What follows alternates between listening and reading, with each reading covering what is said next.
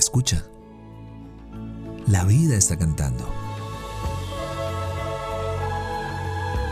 Somos lo que disfrutamos y nos convertimos en lo que escuchamos.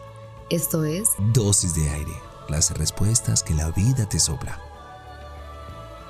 Yo soy Marión Cortina. Y yo soy Alex Penilla.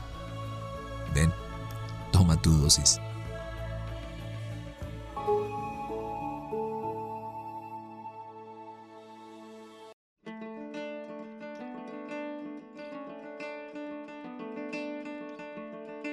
Los años y el progreso nos han traído tantos beneficios y comodidades que damos por hecho tantas cosas.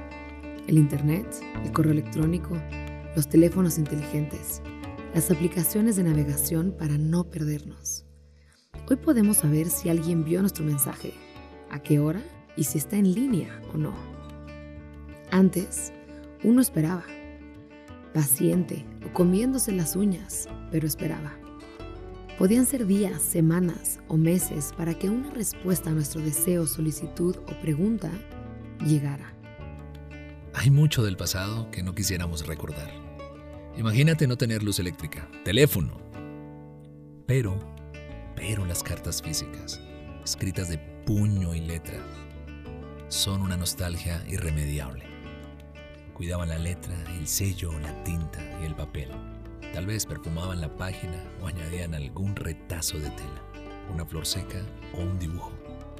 Destinaban buena parte del día a su correspondencia. Pensaban muy bien las cortesías y los mensajes de despedida. La medida del afecto estaba en cada palabra y esperaban. Contenían ilusiones, expectativas, escenarios probables o imposibles. Todo lo acompañaba junto al tic-tac del reloj. Es sorprendente que después de tantos años haya cartas que nos sobreviven y nos recuerdan otros tiempos donde nuestra relación con las horas era otra. La carta del pretendiente de la abuela, la misiva para los padres que viven a miles de kilómetros, el mensaje del amigo pidiendo ayuda. ¿Recuerdas alguna de tu pasado familiar? William Butler Yeats, poeta y escritor irlandés, nos dejó una oda preciosa sobre la trascendencia de las cartas. Mas las palabras son cosas y una pequeña gota de tinta. Cayendo en el pensamiento como rocío, produce aquello que a miles, quizás a millones, da que pensar.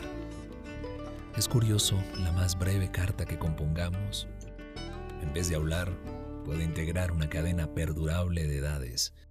¿A qué angostura se reduce el tiempo anciano al frágil hombre cuando el papel, hasta un andrajo como este, sobrevive a él, a su tumba y a todas sus cosas?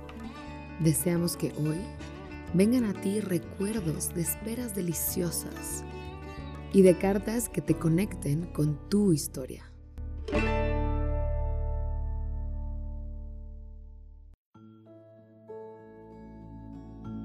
Deseamos que tus sentidos siempre encuentren la poesía de estar vivos.